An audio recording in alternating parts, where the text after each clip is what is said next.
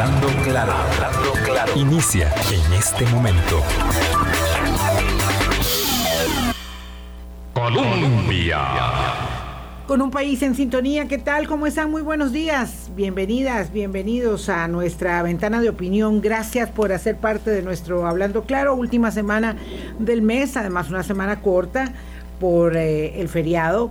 Eh, nos permite, y inicio de agosto igual, ¿verdad? Nos permite eh, empezar a hacer un balance que nos abra un poco la ventana al accionar legislativo. Es eh, poco realmente lo que hemos hecho en esa, en esa línea en estos tres primeros meses de las sesiones del nuevo Congreso, de la nueva legislatura y de la, eh, obviamente, gestión de un nuevo gobierno, pues porque no ha habido mucho en realidad eh, que pudiésemos acopiar como balance de, la gestión, pero sí podemos acercarnos a un entendimiento del el estilo, las formas, eh, y con ello tratar de proyectar un poco lo que pueda eh, observarse en el próximo periodo de sesiones ordinarias. ¿Por qué tenemos que hablar de la Asamblea?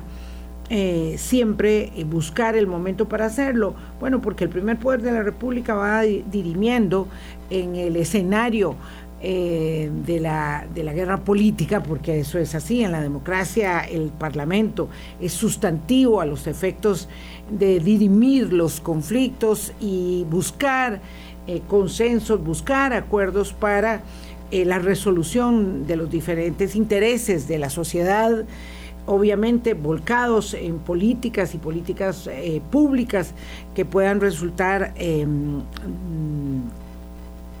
a los efectos de acompañar el desarrollo, que puedan resultar determinantes bueno, ahí es en ese, en ese primer poder de la República donde se encuentran las fuerzas políticas o debieran encontrarse las fuerzas políticas para buscar un acomodo. Lo cierto es que ha sido complicado este primer mes, eh, este, este primer periodo de sesiones y vamos a hablar de ello porque ahora tenemos más elementos sobre la mesa para poder hacerlos, no solamente porque termina el periodo, sino porque además se están claramente estableciendo los límites y las intenciones que hay respecto de cómo puede conducirse ese poder legislativo. Y me complace mucho saludar a Eugenia Aguirre Raftaco, que nos acompaña esta mañana, politóloga de la Universidad de Costa Rica, con mucha experiencia en la Asamblea Legislativa y acuñar algunos elementos que también nos ha proporcionado el eh, politólogo y experimentado asesor parlamentario Daniel Calvo para poder compartir con esos elementos mm, lo que observamos de este primer periodo de sesiones. Eugenia, ¿qué tal? Buenos días. Gracias por hacer parte de nuestro Hablando Claro. Buenos días, Vilma. Un enorme gusto compartir este espacio con usted, con la audiencia y además aprovecho para mandar un saludo a las y los guanacastecos a propósito de las celebraciones de este fin de semana y particularmente del día de ayer. Sí, muy bueno. Nosotros hicimos un programa al efecto con don Vladimir de la Cruz muy interesante porque la verdad es que nos falta más asidero en la historia porque es lo que nos permite situarnos y ver hacia adelante. Y bueno ayer tuvimos un programa de verdad muy interesante. 198 años eh, de la anexión del partido de Nicoya y seguimos eh, celebrando esa multiculturalidad que conforma en una nación tan pequeña como la nuestra una identidad tan rica, tan vasta y eh, tan, tan festiva, por supuesto. Ah, fue una ah, actividad con declaraciones muy altisonantes, así que de eso también vamos a hablar. Este primer periodo de sesiones, para que la gente lo volvamos a poner en perspectiva, eh, se, se empape, es, es, único, primero en la historia, donde eh, se acomodan sesiones legislativas eh, que sean de eh, convocatoria del Poder Ejecutivo. y desde las primeras semanas ya empezaron algunos colegas politólogos diciendo, mm, mm, tal vez no era una buena idea lo que se pensó. Yo no sé si usted cree ello, pero lo cierto es que ha sido un, un tenemos esta sensación de que la cosa no, caminaba mucho, no se pusieron muy de acuerdo, no hubo proyectos sustantivos. Y bueno, esto lamentablemente no abona a, la misma imagen del poder legislativo, legislativo que además se ve eh, para algunos eh, como si debiese estar haciendo leyes, leyes, leyes, y para otros como si esa no fuese su tarea fundamental. Entonces lo que pasa es que la gente como que no puede tener una capacidad de valoración, Eugenia. Sí, bueno, particularmente eh, este recordatorio es fundamental. Estamos viviendo un momento distinto de todos los comienzos de los gobiernos en la Asamblea Legislativa.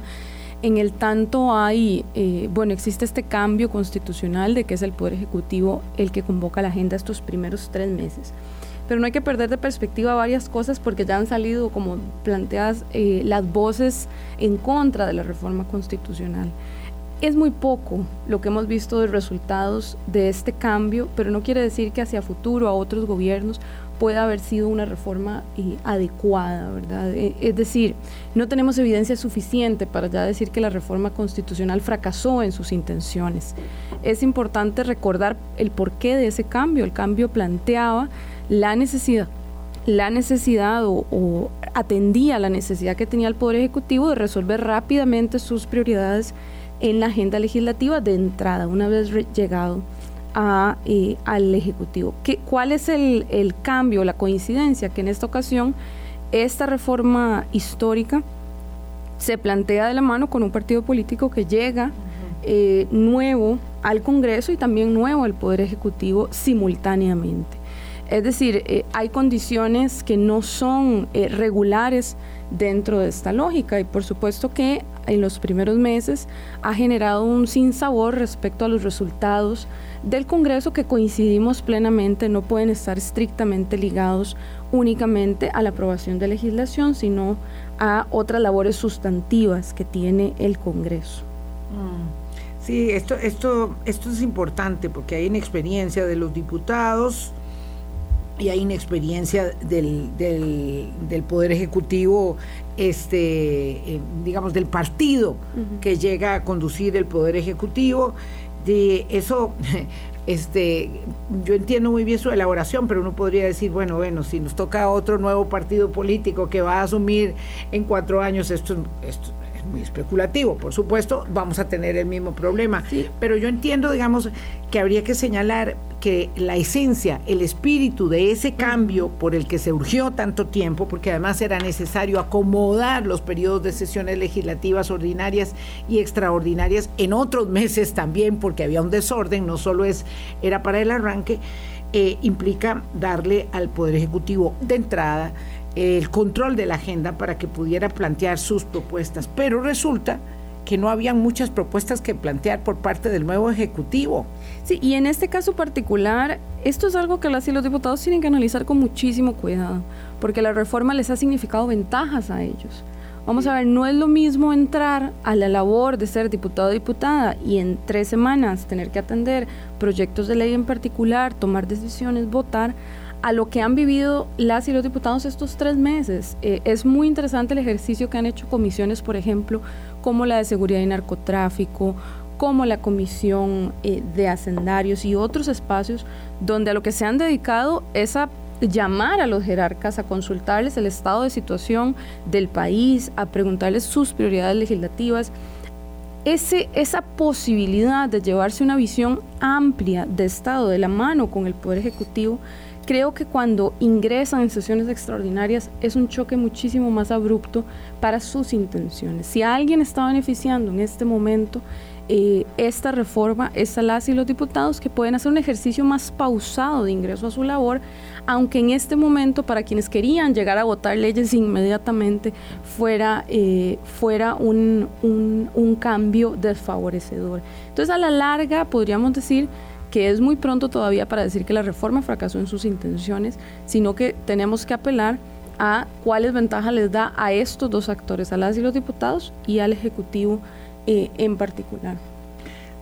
algunas apreciaciones que me proporcionaba don Daniel Calvo, eh, colega politólogo, em, doña Eugenia Aguirre Suyo, decía errores de bulto se han producido, además, digamos, de la inexperiencia de los diputados, eh, sobre todo de los diputados oficialistas, obviamente, en cuanto a cuál es su rol, eh, eh, que, en todo caso además fueron beneficiados por un acuerdo de primero de mayo que le dio eh, poder que se esperaba, ¿verdad? De ahí es un poco, digamos, peculiar el, el, señalamiento así de dos manos que les hace el presidente de la República porque este, este Congreso le concedió el reconocimiento del mandato gubernamental a la fracción oficialista con la conformación del, del, directorio eh, y con las decisiones iniciales que se adoptaron. Pero bueno, decía, eh, además de la inexperiencia de los diputados, sobre todo los oficialistas, porque ser diputado oficialista, hay que decirlo, es, una cosa difícil. Y diferente a ser, diputado, de oposición. a ser diputado de oposición. Dicen algunos exdiputados y exdiputadas que ser de oposición es más divertido. Sí, claro, por supuesto, siempre dicen eso, porque los diputados de gobierno tienen que contenerse, tienen que aprender a callar, tienen que aprender a ceder. Eso no, no lo hemos visto necesariamente, pero lo cierto es que además de todo, Daniel Calvo decía que ha habido de bulto por parte del Ministerio de la Presidencia en decretos y convocatorias, eh, digamos, con agendas poco robustas, llegadas a destiempo, convocatorias de proyectos en etapas eh, donde difícilmente podían avanzar, en fin, ha habido una curva de aprendizaje que bueno, que, que, cuesta, ¿verdad? Que cuesta, que cuesta caro en lo político y cuesta caro obviamente en lo económico. Esto, por eso decía, abona un poco a esta idea eh, uf, qué fuerte, a esta idea de que el Congreso, de que el Congreso es un poco engorroso y estorboso. Bueno, los procedimientos legislativos nunca han sido sencillos y quienes les han dado seguimiento a este tema a lo largo de la historia parlamentaria de Costa Rica lo tienen muy claro, por eso también se han urgido reformas importantes en ciertos procedimientos y el ejercicio que se hizo en 2019 2018-2019 fue de enorme relevancia, aunque algunos de sus efectos no deseados se estén viviendo. Vamos a ver. Estamos hablando de la reforma legislativa, de la misma reforma del reglamento, que fue una consecución eh, muy significativa. A mí no me gusta llamar a todo histórico porque entonces la palabra se desvaloriza mucho, pero fue una reforma muy significativa, muy importante. Así es, y estamos todavía lidiando con sus efectos. A ver, lo vamos para dimensionar otra vez es importante considerar nuevamente que esta relación poder ejecutivo, poder legislativo y el trabajo legislativo apenas comienza. Estamos hablando de los primeros tres meses de cuatro legislaturas que se decantarán y que se entrelazarán con los distintos acontecimientos país y además tendrán resultados eh, podríamos decir que se pueden seccionar y se pueden analizar según cada una de las coyunturas, como lo hacemos en el Observatorio también de la Política Nacional. El Congreso no está llamado a ser siempre el protagonista, pero es uno de los protagonistas de la, de la relación política, de la política nacional, y en esta lógica también hay que entender que por más ansias de protagonismo, por más intención de que el Congreso sea el que lleve la batuta sobre la agenda política nacional, el Poder Ejecutivo tiene muchísimas potestades en el marco de eh, lo jurídico, de cómo se organiza la institucionalidad. ¿A qué voy con esto? Estos son los primeros tres meses de seis el Ejecutivo este primer año tendrá la posibilidad de dirimir la agenda. Y además el Ejecutivo no solo puede seleccionar qué proyectos se discuten, sino que también puede presentar proyectos de ley, que eso es una facultad amplia, importante, de hecho, recuerdo que el presidente Carlos Alvarado en sus últimas dos semanas presentó seis proyectos de ley a la Asamblea Legislativa, uno de ellos inclusive el de eurobonos que se está discutiendo en este momento, y eso le da la necesidad de permanecer constantemente en una relación que va en doble vía y que es una relación conflictiva siempre, es decir, no puede esperar el Ejecutivo ni el Legislativo que sea una relación permanentemente armoniosa, ni que sea una relación que estrictamente en cada materia siempre lleve a resultados eh, según lo esperado. Entonces, sería ser muy ingenuo pensar que esa relación tiene que ser como uno de los, de los dos actores dice o que tiene que ser em, particularmente armoniosa cuando la situación social, la situación país de la que es reflejo este resultado electoral es conflictiva en distintas materias. Entonces no es más esto que un reflejo un poco también de lo que vivimos eh, en, nuestro, en, nuestro haber social, en, nuestra, en nuestro sistema social. Ahora, eh, la oposición es diversa, es variopinta, es una oposición con distinta experiencia política, eso también me gusta destacarlo. que además no va a estar siempre de acuerdo y donde no se, no se puede esperar que además en tiempos de multipartidismo sea una oposición eh, al unísono o homogénea. Tampoco lo podemos esperar. Vamos a ver acuerdos coyunturales según distintas materias. Vamos a encontrar momentos en que el oficialismo encuentre apoyo de muchas bancadas de oposición y vamos a encontrar muchas coyunturas donde más bien las, eh, los distintos partidos de oposición se junten. Ahora, ¿qué ha pasado? Me gustaría repasar tal vez algunos de los elementos de estos tres meses que recopilaba en este ejercicio. Em, tuvimos un, un, acuerdo de directorio muy llevadero, muy sencillo. Ah, un primero de mayo muy ordenado, muy claro. No, no, eso se veía como miel sobre hojuelas. en realidad sí, por eso yo estoy sorprendida de lo que sucede ahora, porque ahora vamos a hablar de, de, lo que se ha visto en las últimas horas, pero sí el acuerdo legislativo eh, fue celebrado como un acto de madurez política en el sentido de darle reconocimiento al partido de gobierno, que es el partido de Rodrigo Chávez, y al mismo tiempo eh, considerando las limitaciones del tamaño de la bancada, eh, pues y, la contundencia, digamos, de, la fuerza del, del, cuerpo opositor, eh, entregarle la presidencia legislativa a un hombre con experiencia política y reconocimiento, digamos, a sus condiciones como, como Rodrigo Arias. Totalmente. ¿Qué pasó o cuál creo que es cuáles son los problemas que estamos viviendo derivados de ese acuerdo de oposición y, y, con todo el respeto a las señoras y los señores diputados, y es que el contenido de esa agenda legislativa o de ese acuerdo es todavía un acuerdo eh, o es una agenda en construcción. El primero de agosto tienen las y los legisladores la grandiosa oportunidad de sustentar ese acuerdo político que, em, que, encontraron el primero de mayo, que construyeron ese primero de mayo, con contenidos temáticos. Recuerdo perfectamente la conferencia de prensa de un par de días antes de la elección del directorio legislativo, donde se decía, bueno, estamos de acuerdo en el tema de infraestructura, estamos de acuerdo en el tema de educación, energía, eh, educación y reforma al Estado.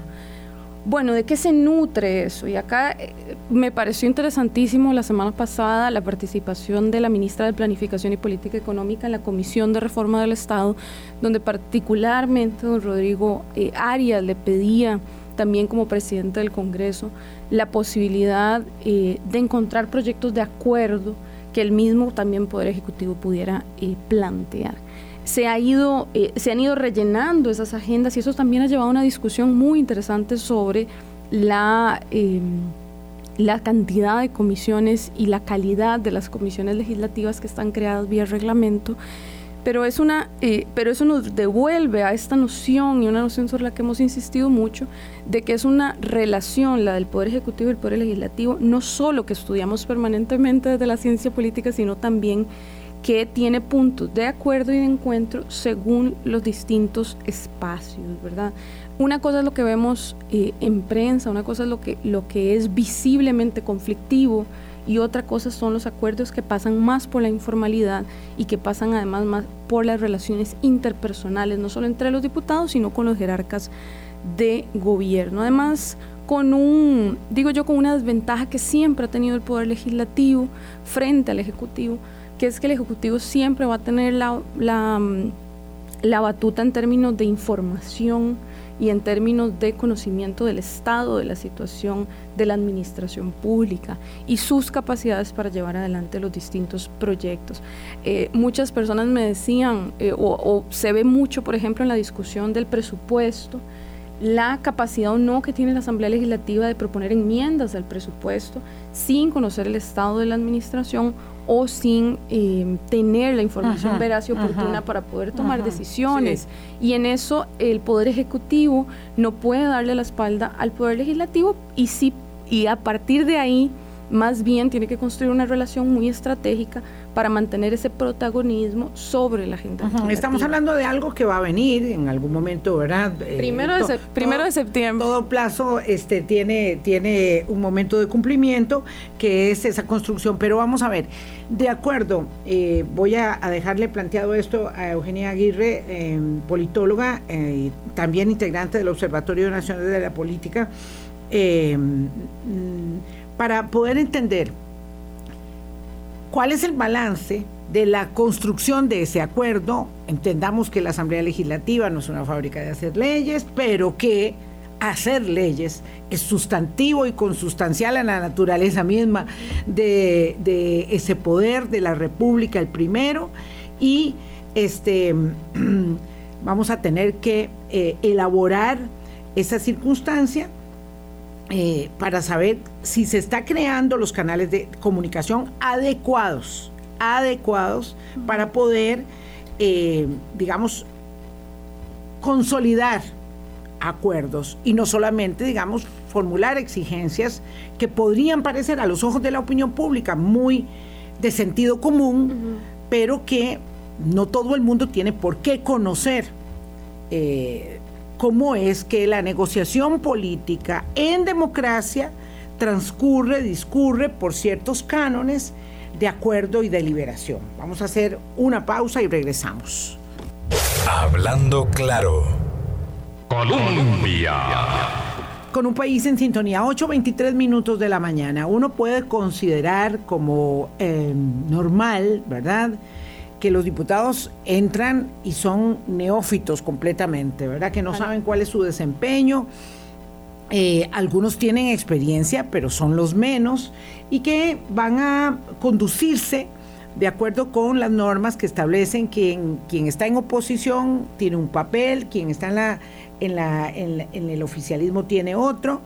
Eh, a mí me sorprende mucho, tengo que decirle, Eugenia Aguirre, que eh, los diputados eh, de oposición no, no, se sienten, digamos, normalmente los diputados de oposición, además de hecho de, incontrovertible de que hay un momento como de luna de, de miel para esperar que se acomoden las fuerzas y todo, van asentándose sobre la base de algunas propuestas que tienen, sobre la base de lo que quisieran eh, ir estableciendo como líneas de acción. Pero a mí me sorprende mucho porque aquí en este Congreso en particular no se siente, no se sienten los diputados, es decir, no se siente eh, que haya un planteamiento eh, de bancadas, de bancadas. Alguno que otro sale por ahí, dice alguna cosa, pero pareciera que hay... Mm, una cuestión de autocontención absoluta en cuanto al ejercicio de la tarea, digamos, de la, de la praxis política, de la praxis política. Tengo esta impresión, y no sé si usted coincide, que les hace mucha falta el Partido Acción Ciudadana. Parece que no tienen a quién golpear, entonces no saben qué hacer. Y a mí me sorprende mucho esto. Eh, incluso hay algunos que quieren seguir, digamos, luchando en ese ejercicio eh, contra un partido que ya no está ahí. Ni en el gobierno, ni, ni, ni, ni, ni en la Asamblea Legislativa representado. Esto, de alguna manera, parece haber descolocado a varios actores que no, encuentran enemigo a quien, a quien darle, eh, porque el enemigo ya no está. Totalmente, se vuelve zona segura, golpear al Partido Acción Ciudadana, se vuelve un, un espacio. Era una zona segura. Y es, porque no están ahí, porque todos están de acuerdo en el golpe al Partido Acción Ciudadana, desde el oficialismo, la oposición. Eso, eso une hoy a las y los ah, aunque, aunque no esté el, ejercicio, claro. Veamos la semana anterior cómo se dedicó una sesión completa a conocer un informe de la... De, de la Comisión de Ingreso y Gasto Público sobre las pruebas FARO. Eso es, eso es un espacio seguro, un espacio donde, donde todos van a coincidir. Todos vamos a coincidir y vamos a, a reiniciar nuestras relaciones. Pero vamos a ver, el planteamiento de bancada es siempre muy retador porque hay que recordar que esos animales políticos, las y los diputados, como, como algunos y algunos autores los llaman, son, eh, hacen su juego individual y también colectivo, es decir, eh, hay tanto planteamiento de control político que puede ser realizado desde lo individual, desde los temas que particularmente a mí como diputado o diputada me son de interés y también hay un juego grande que es el juego de bancada, sobre el que además en bancadas muy eh, grandes o particularmente conflictivas a lo interno se vuelve complejísimo.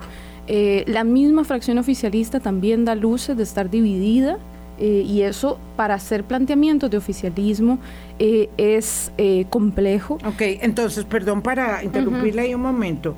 La fracción del Partido Liberación Nacional es siempre una fracción complejísima. Correcto. Y es una fracción dividida en múltiples, digamos, facciones, intereses. Se pueden hacer categorías muy distintas para dividirla y clasificar. Ahora, usted me dice algo que me, me sorprende mucho. La bancada oficialista está dividida. Parece Eso es muy sorprendente. No porque no se espere que las bancadas todas eh, sufran escisiones, sino porque que tengan una bancada oficialista dividida a tres meses del inicio de gobierno, eso es muy sorprendente. Sí, y acá hay varios factores que nos permiten analizarlo, y es que en este ejercicio de lo que se ve y lo que no se ve es complejo eh, hacer estas anotaciones, pero me atrevo a hacerlas en esta vía. La primera es la posición de don Waldo Agüero, el diputado que desde la campaña política eh, se separa un poco de la lógica del partido en atención a los cuestionamientos sobre el financiamiento y particularmente la participación de su hija dentro de eh, este conflicto, ¿verdad? Ese es el primero. Lo segundo tiene que ver, o el segundo que yo llamo a la observación, es el diputado Daniel Vargas, que después de las declaraciones del proyecto de agua para Guanacaste, conocido también como PACUME, el fin de semana anterior, de parte del Ejecutivo tendrá que asumir una posición frente a sus comunidades que puede ser muy distinta frente a la posición que puede asumir con su poder ejecutivo, ¿verdad? Eso, eso va a marcar un antes y un después y también le va a dar la posibilidad a los diputados de Guanacaste de hacer un, fuente, un fuerte control político en esa vía. Sí, esta es una demanda, eh, pero a gritos.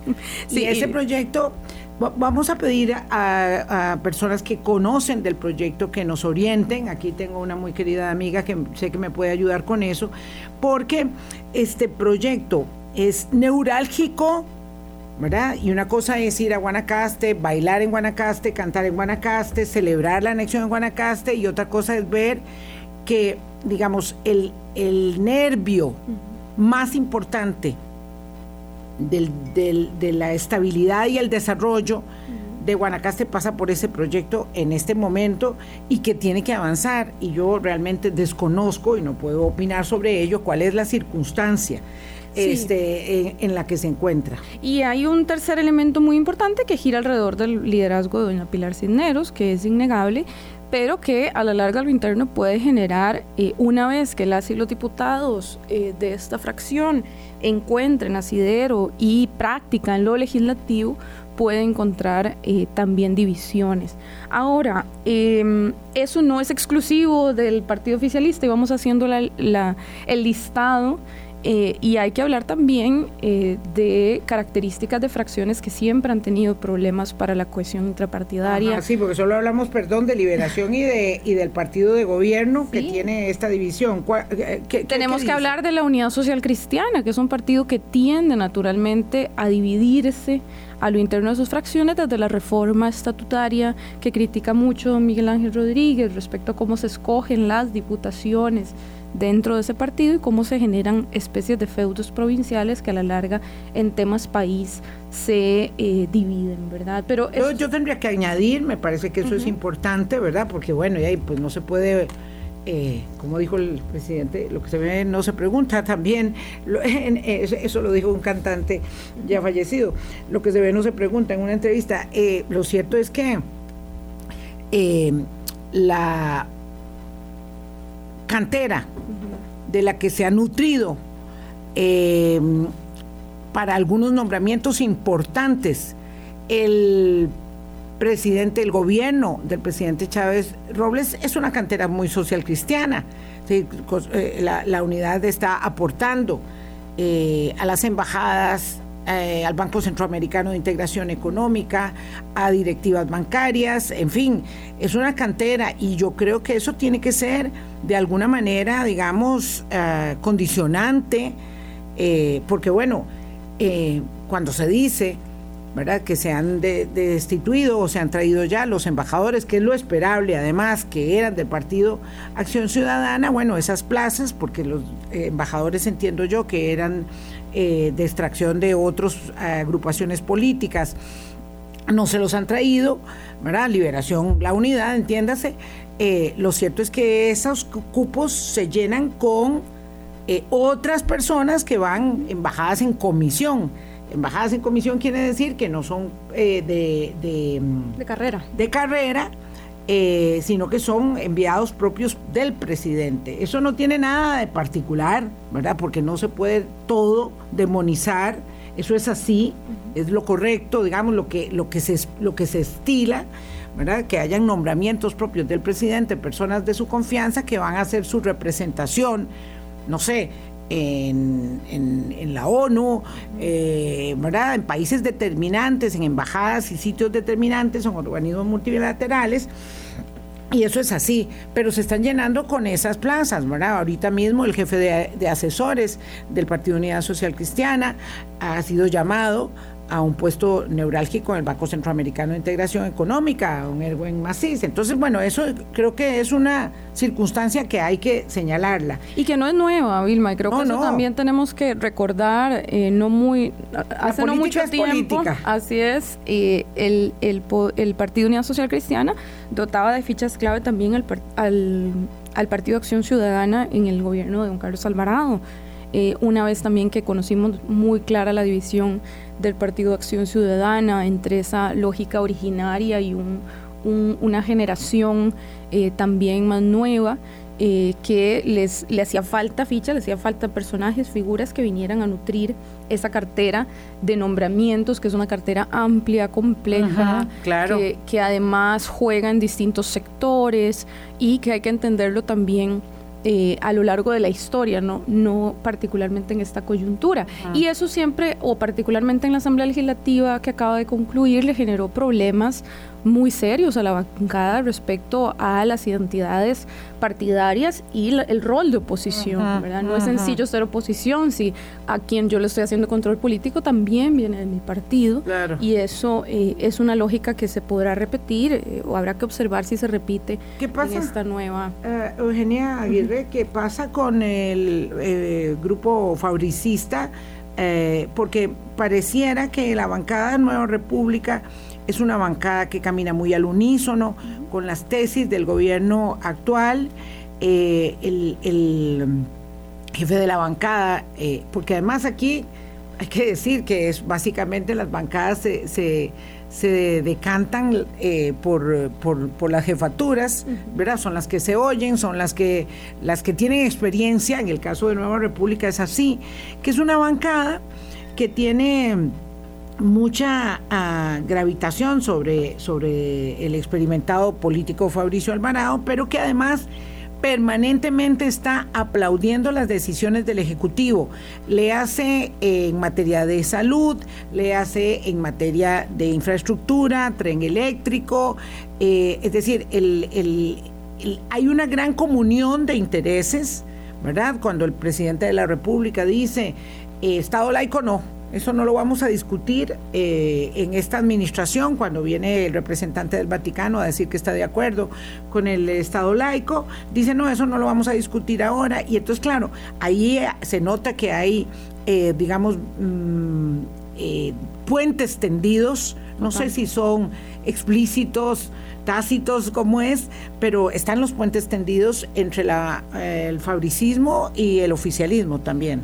Es interesante porque como bien coincido con tu tesis y particularmente con la tesis de que eh, se construye ese puente a partir de la discusión religiosa. Recordemos que eh, don Rodrigo Chávez ha planteado como un hombre de fe, ha también hecho fuertes aclaraciones respecto a temas eh, sociales de corte conservador en las que coincide con el Partido Nueva República, pero al mismo tiempo figuras dentro de la bancada de Nueva República se vuelven figuras que están eh, planteando tesis en contra de proyectos del Poder Ejecutivo.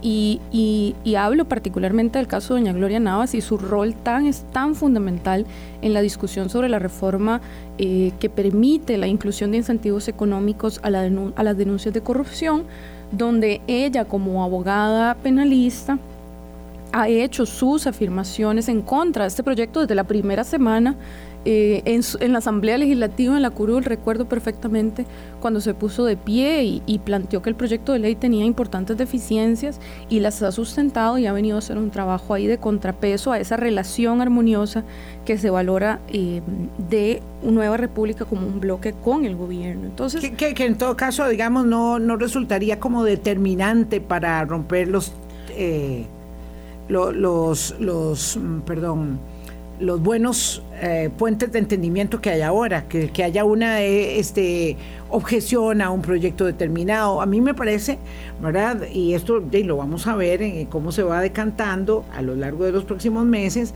que puede ser mucho más determinante a los intereses del oficialismo y de la bancada este, de Nueva República, por ejemplo, el nombramiento de magistrados. Por ejemplo, el nombramiento de la o el sucesor de la defensora de los habitantes que deja el cargo que dicho sea de paso también observaremos para dónde para qué puesto este para qué puesto este eh, eh, camina porque entiendo que va fuera del país en fin este, eso, eso sí son cosas que unen mucho más que la división o, la decisión en un, en un proyecto determinado. Pero eso está ahí, digamos, y uno tendría que ir a, decir, ok, entre las señales que estoy observando, esta es una en particular. Es una interesante porque habla de otros liderazgos dentro de la fracción de Nueva República y es una hay que no hay que perder de vista que Nueva República oficialmente es un recién llegado a la Asamblea Legislativa, por más que sus figuras en particular tengan experiencias políticas en otras agrupaciones. Pero ella tiene nombre propio. Exacto. Y también acá hay que entender la lógica de la luna de miel eh, en, el acercamiento de Nueva República con eh, el gobierno. Pero estas son son procesos que vamos a seguir observando y que van a tener sus altos y sus bajos y habrá puntos de coincidencia muy importantes en otras materias, como bien lo planteabas, em, particularmente lo que tiene que ver con nombramientos y con las decisiones alrededor de temas de corte social, de corte... Em, de la discusión que tenemos alrededor de los valores y de las principios. Una pregunta para antes de pausa eh, y venir y hacer ya el balance y ver lo que viene. Uh, Eugenia Aguirre eh, del Observatorio eh, de, la Política Nacional de la Universidad de Costa Rica, politóloga experimentada en temas de Asamblea Legislativa. la bancada liberal progresista y la bancada de Frente Amplio ¿Qué podemos decir sobre ellas? Porque parecieran eh, en, el ah, eh, espectro como la, bancada eh, del Frente Amplio, claramente, digamos, la que tiene más capacidad o debería tener más capacidad de movilización opositora y el liberal progresista pareciera también bastante bastante enrumbado con la línea con la línea de gobierno o me equivoco con la diferencia de que el Partido Frente Amplio eh, demuestra más experiencia y más historia eh, en la lógica parlamentaria, ¿no? Y eso tiene que ver con que no son ah. recién llegados. Pero habrá que ver, y, creo que aplican los mismos criterios de análisis también para Nueva República con el Partido Liberal Progresista respecto a la disputa del liderazgo del ex candidato presidencial. Es decir, van a ir surgiendo otros liderazgos que eventualmente lo van a disputar y que van a poner eh, a este partido en una situación de eh, análisis respecto a cómo rotar o cambiar eh, eh, la situación de sus liderazgos o sus caras más visibles que vienen a ser las de la jefatura de fracción. Ha sido muy interesante el rol, por ejemplo, del diputado Dengo en, en varias comisiones, eh, de la diputada Joana Obando en temas de género y eventualmente esas figuras que son recién llegadas a la política van a ir formando esas capacidades para disputar alrededor de un liderazgo que viene fundamentado desde la campaña electoral y ahí está el reto. Esa Pero tiene sus, sus problemas. Digo, el liberal progresista, me refiero a si no le hace ninguna mella en un eh, sistema de partidos políticos como el nuestro, donde eh, realmente son las bancadas parlamentarias las, los brazos, los músculos, ¿verdad?, eh, de los partidos, eh, pero pregunto si le hace mella o no el hecho de que el secretario general del partido haya renunciado haciendo un señalamiento tan claro, contundente y directo como ojo con los caudillismos en el partido. O sea, porque le está hablando, le está hablando claramente a, la feligresía del Partido Liberal respecto del de, liderazgo de don Eliezer Feinsack. Claro, hace mella porque la actividad, vamos a ver, a los partidos políticos nosotros los vemos representados en el Congreso cuando no están en el Poder Ejecutivo, pero hay dinámicas internas propias de estas agrupaciones que eh, se nos van o se nos pierden del radar si no somos parte de ellas en particular.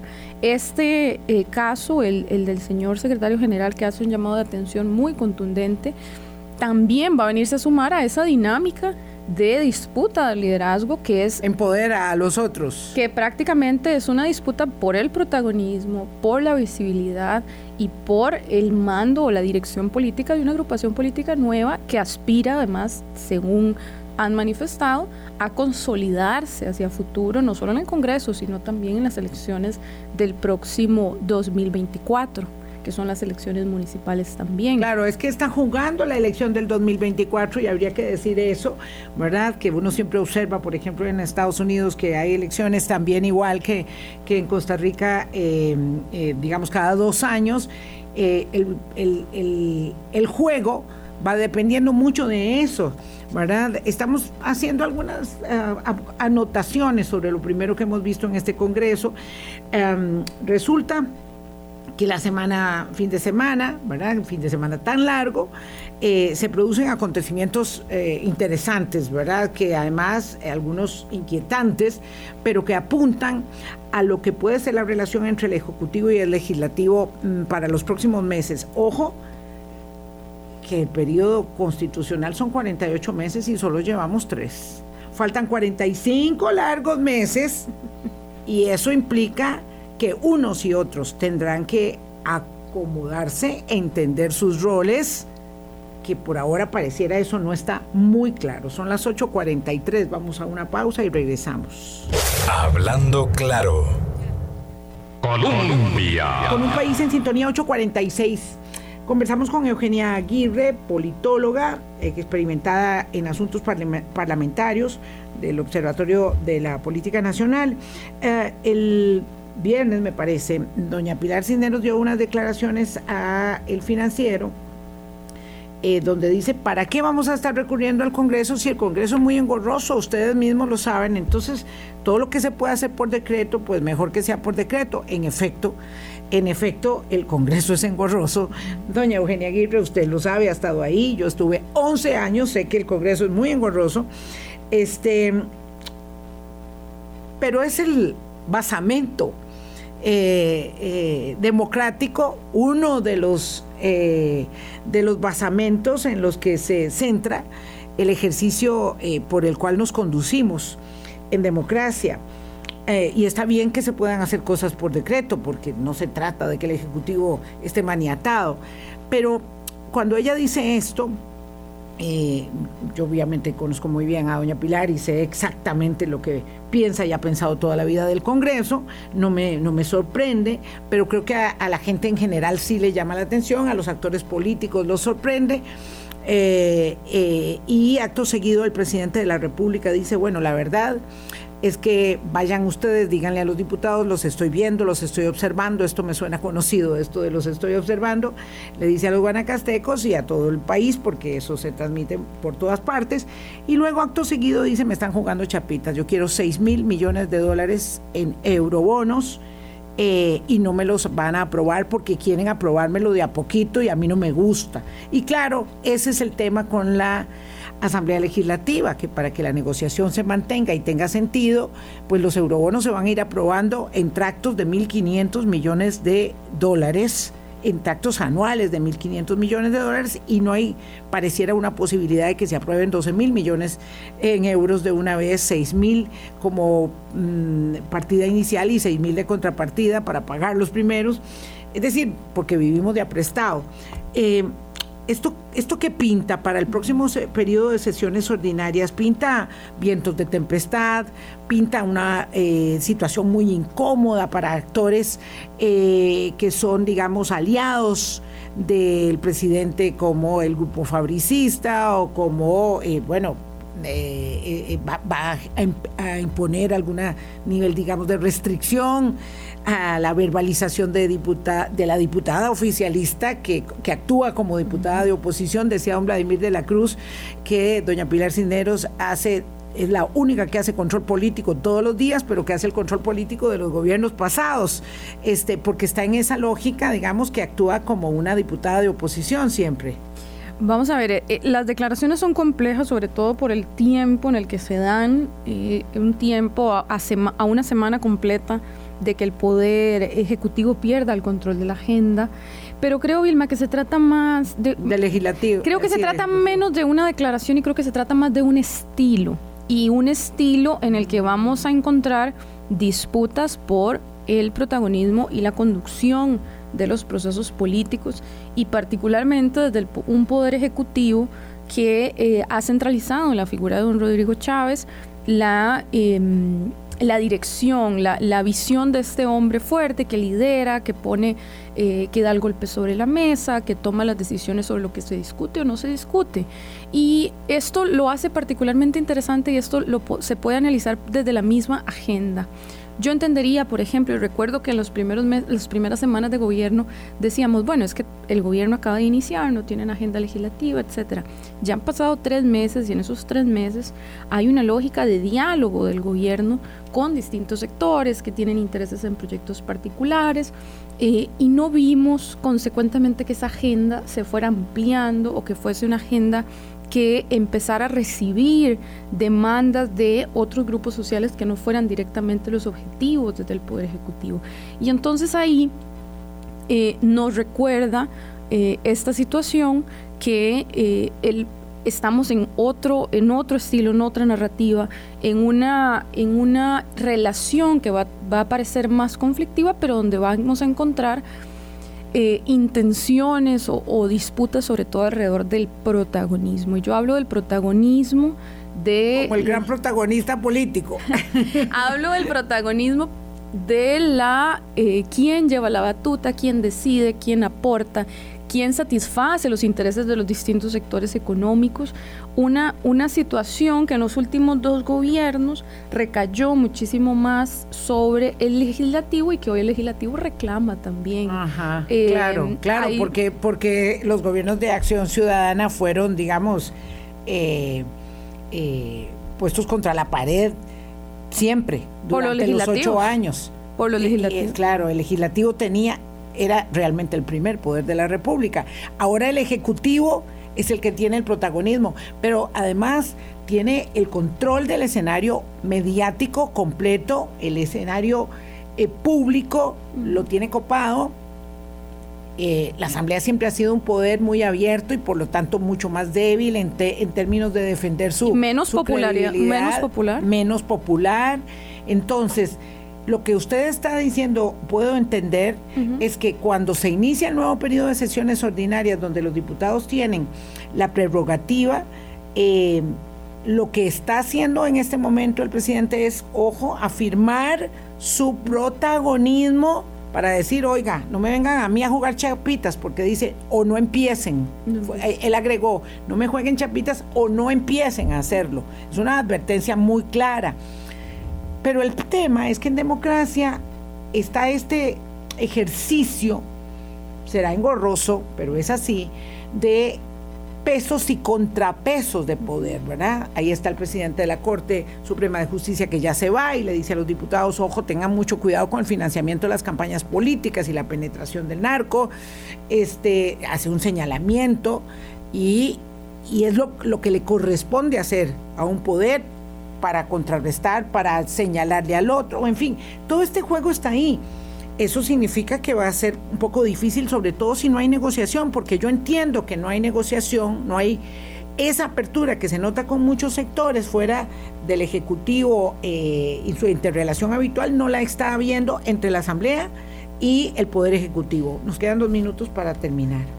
Acá tendremos que observar con muchísimo cuidado el devenir de las sesiones ordinarias. El reto para el Poder Ejecutivo es mantenerse en control y en protagonismo de esas sesiones ordinarias. El reto de la oposición y el reto de la Asamblea Legislativa, entendiendo que mayoritariamente está conformada por diputaciones de oposición, es dotar de contenido una agenda que se prometió completa, que se, se prometió sustantiva y que tenía cuatro ejes muy claros de transformación del Estado, de cambios en el sistema educativo, del modelo energético y de los temas de infraestructura. Es decir, eh, el reto de las bancadas, de las y los señores jefes de fracción, es dotar de contenido de proyectos de ley esa agenda y definir si van a eh, liderar alrededor de un grupo de proyectos y si van a poder llevar adelante esas negociaciones.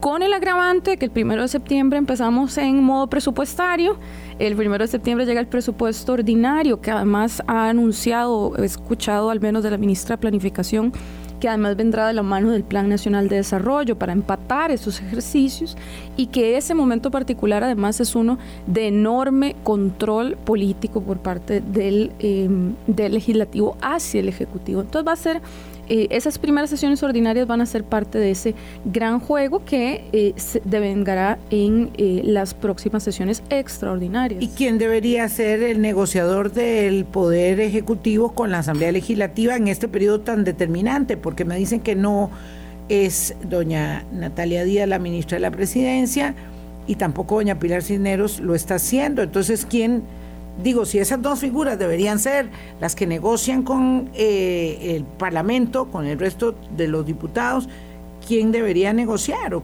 cómo lo ve? Bueno, eh, ellas son las llamadas a ser las operadoras políticas del Poder Ejecutivo dentro de la Asamblea Legislativa.